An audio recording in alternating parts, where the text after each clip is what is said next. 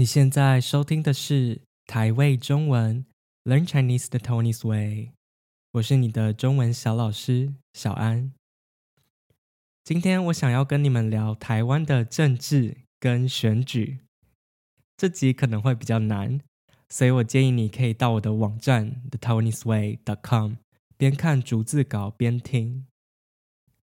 如果你最近在台湾的话，你一定会看到台湾各地大大小小的角落都挂上选举花花绿绿的看板或是旗子。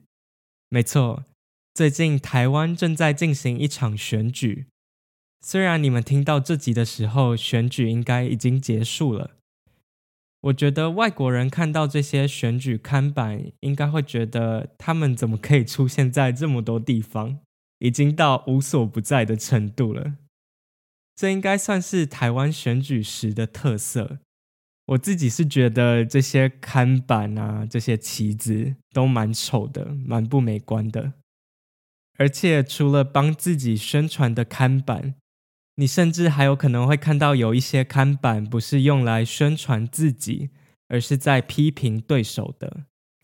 像是我现在住在宜兰嘛。我前几天就看到国民党跟民进党这两个台湾最主要的政党，他们就在看板上互骂对方，而且两个看板还是放在隔壁。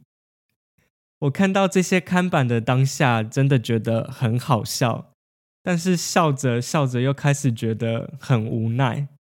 无奈就是觉得很沮丧，很无能为力。想改变却没有办法去改变的这种心情，我后面还会再跟大家聊聊这种在台湾很常见的负面选举的文化。不好意思，一开头就不小心开始跟大家抱怨了。我想先来跟大家介绍一下这次的选举在选什么好了。这场选举常常被叫做九合一选举，也有人会说它是地方选举。如果你还不知道地方跟中央的概念，我来跟你说明一下。中央选举就是指国家那个层级的选举，所以中央选举主要就是在选我们国家的总统，还有国会的立法委员。你可能会比较常听到台湾人叫它总统大选。那地方选举就是指台北市、高雄市。宜兰县这些县市层级的选举，所以这次的选举是地方选举。我们主要选的是台湾各县市的市长、县长，还有议员。市长跟县长，英文就是 mayor。像是台北市、高雄市这些市的市民选出来的首长，我们就会叫他们市长。其他县。像是宜兰县、花莲县这些县的县民选出来的首长，我们就会叫他们县长。那台湾的选举比较特别的地方是，你投票的话，你一定要回到你的户籍地去投票。户籍地是什么呢？户籍地就是你跟政府登记的地址。我这个年纪大概二三十岁的台湾人。最多是把户籍地登录在爸爸妈妈住的地方或是老家。那很多台湾的年轻人是选择到台北或是其他大都市去念大学或是工作的。这些人的户籍地通常都不是他们的居住地，居住地就是他们实际上住的地方。那这也是为什么有些搬离家乡的年轻人不愿意去投票的其中一个原因。当这些人要投票的时候，他们就不能直接在住的地方投，他们必须回自己的家乡去投票。所以有些人会觉得麻烦，就不回家投票。因为要投票，你还要先搭火车回家，火车又有可能没位子。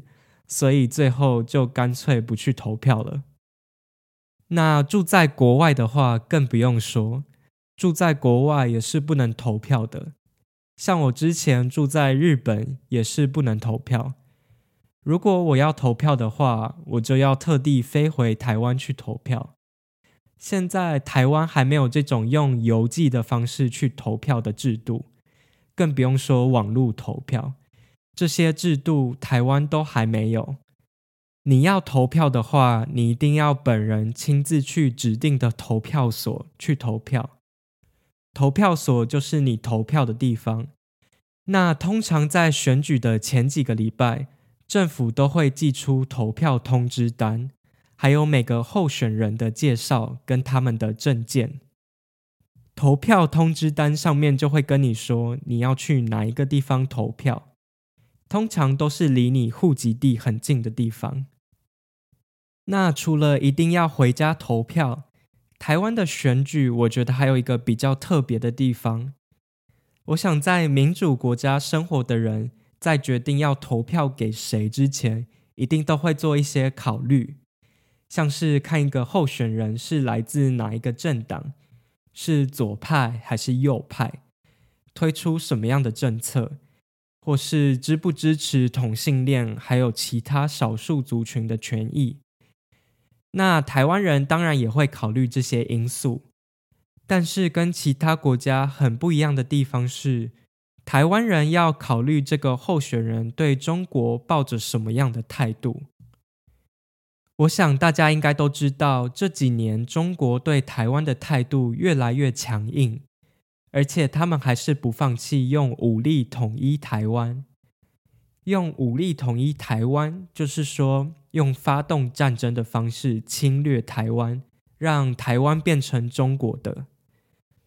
所以这几年中国跟台湾的关系是越来越紧张的。在这种背景之下，台湾人就会考虑到一个候选人对中国是抱着什么态度，我们会考虑我们选出来的人是不是会对台湾不利，因为这会影响到我们国家的安全。我们从前两次的总统大选就可以看出来，这个议题是非常重要的，但是我们也不能说这一定会成为每次选举的焦点。像是这次跟上次的地方选举，我们就可以看到，被认为是比较亲中的政党，在大部分的县市长选举都赢过比较反中的政党。这可以看出来，在县市长这些地方的选举里面，中国的议题比较不会影响到台湾人的选择，因为我们选出来的县长、市长。不会直接处理到跟中国的外交。那总统大选时，大家可能就会比较在乎各个总统候选人对中国是采取什么样的立场，因为我们选出来的总统会直接影响到我们的外交，包括台湾跟中国、美国、日本这些大国的关系。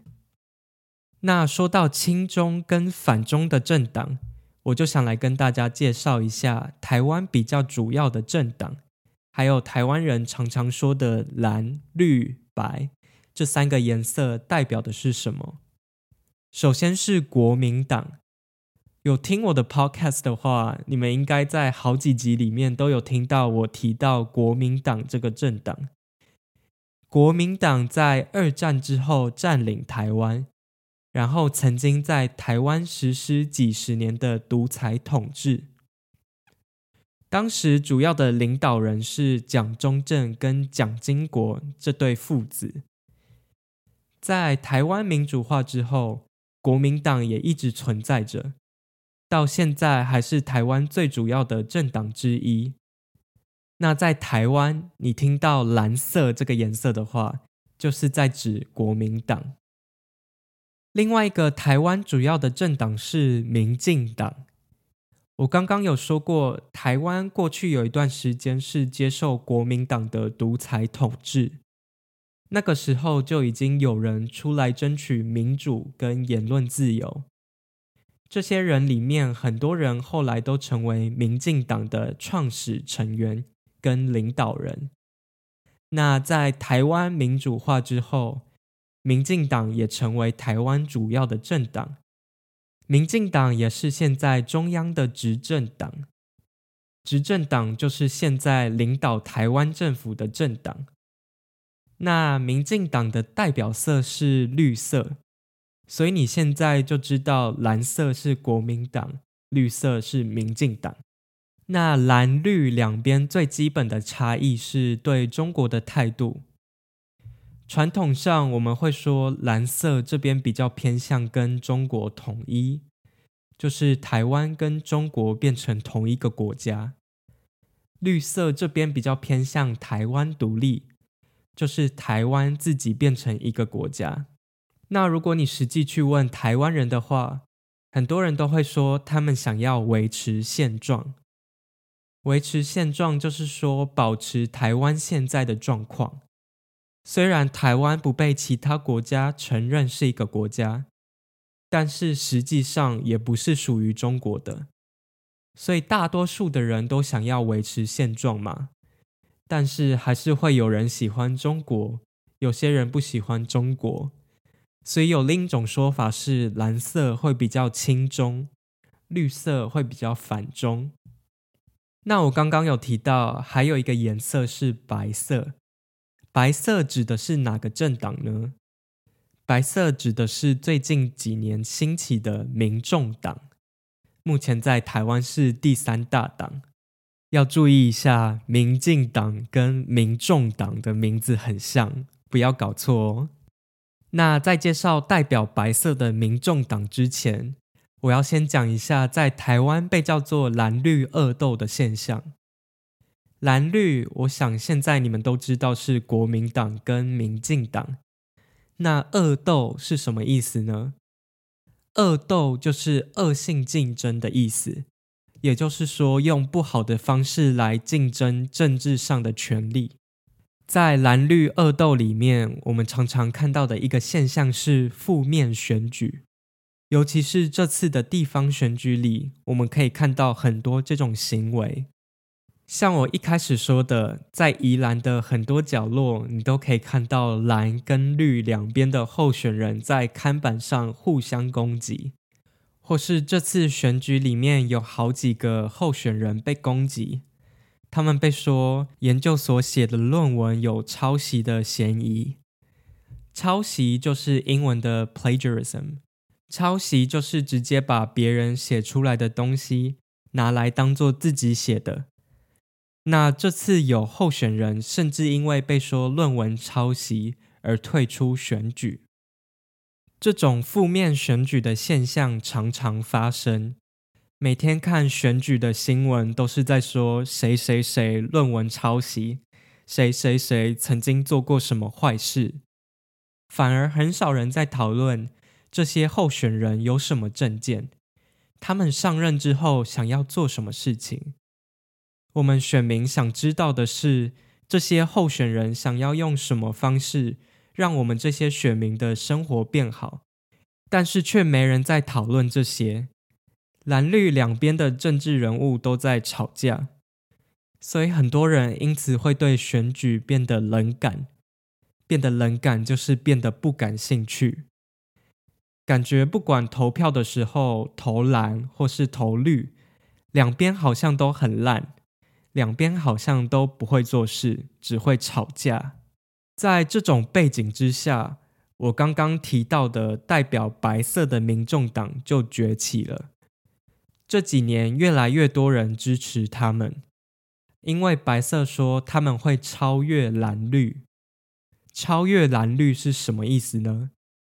我刚刚提到蓝绿最基本的差异是他们对中国的态度，一边比较亲中，一边比较反中。然后过去几十年，常常因为在这个议题上没有共识，没有一样的意见，所以蓝绿两边一直持续恶斗。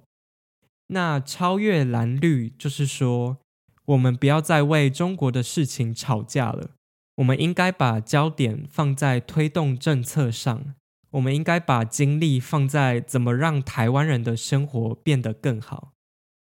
所以简单来说，超越蓝绿，就是说不要再为中国的事情吵架了，做事情比较重要。当然，这种说法我也觉得很有吸引力，因为看到这次的选举，政治人物都在互相骂来骂去，久了真的会觉得很烦，会觉得很无力、很无奈。虽然超越蓝绿的说法有吸引力，但是我是抱着怀疑的。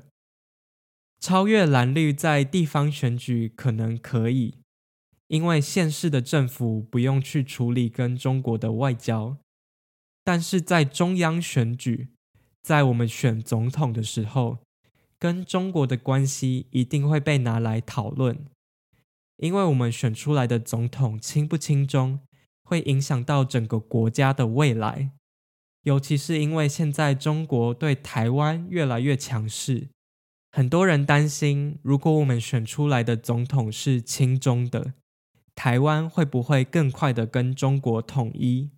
会不会变得跟香港一样没有自由？那目前白色这边的说法是比较暧昧的，也就是说，他们还没有表现出很明显的立场。虽然有人认为他们是比较亲中的，但是他们并没有说他们支持统一还是支持独立。他们主要是说希望可以用比较实际的方式去跟中国沟通，不要像现在的民进党政府一样，跟中国是没办法沟通、没办法对话的。最后，我想跟大家聊一下总统大选。现在地方选举结束了。表示在两年就是总统大选了。台湾就是这样，两年一次选举，一次地方，一次中央。我自己是蛮担心的，因为这几年中国对台湾越来越强硬。像今年八月的时候，中国就在做军事上的演练，还对台湾发射飞弹，好像战争发生的可能性越来越大。也是因为这样，总统大选变得越来越重要。我们选出来的总统亲不亲中，感觉越来越容易影响台湾的未来。那我接下来对蓝绿白三个政党，我都有好奇的地方。首先是蓝色，我好奇他们对中国的态度会不会改变，因为前两次的总统大选。我们都可以看到，台湾对国民党是不信任的。很多台湾人觉得国民党亲中的态度会对台湾不好，所以我很好奇下次的总统大选，国民党会不会做一些改变？再来是绿色，我好奇民进党要怎么从这次地方选举的失败走出来。我刚刚有提到这次的地方选举。民进党输给国民党，而且还输得很惨，所以我们可以看到，台湾人目前是对民进党有一些不满的地方。而且，我想大家都听过现在的台湾总统蔡英文，我相信很多人都听过他。那蔡英文已经做了两任总统了。台湾的规定是，总统跟其他县市长都只能连任一次。意思就是说，他们只能做两任，不能更多。所以，已经当了两任总统的蔡英文，下次不能再选总统了。他在两年就要卸任了。我很好奇，民进党会选出什么样的人来参选？我很好奇，接下来的总统候选人可不可以带着民进党走出这次的失败？最后是白色。现在还不确定民众党会不会有人出来选总统，因为民众党还没有人参选过总统大选。先假设民众党会有人参选总统好了。我好奇的是，他们对中国会站在什么样的立场？他们会不会很明确的说他们支持统一还是独立？如果他们亲中的话，他们要怎么赢得台湾人的信任？那如果他们反中，而且支持独立的话，他们要怎么去跟中国沟通？中国会愿意跟他们沟通吗？好啦，以上是今天的内容。希望你没有觉得这个话题太严肃、太无聊。希望我有让你们更了解台湾的政治，还有希望有让你们感受到选举在台湾是什么样子。欢迎加入我的 Patreon。也欢迎来跟我分享你对这个 podcast 的想法。你可以在 IG 或是推特上传私讯给我，我的账号是 The Tony Sway。你也可以寄信到我的 email thetonysway 小老鼠 gmail.com。最后再提醒你一下，如果你有听不懂的地方，欢迎到我的网站上看逐字稿，我会把连结放在资讯栏里面。然后我们下次再见，拜拜。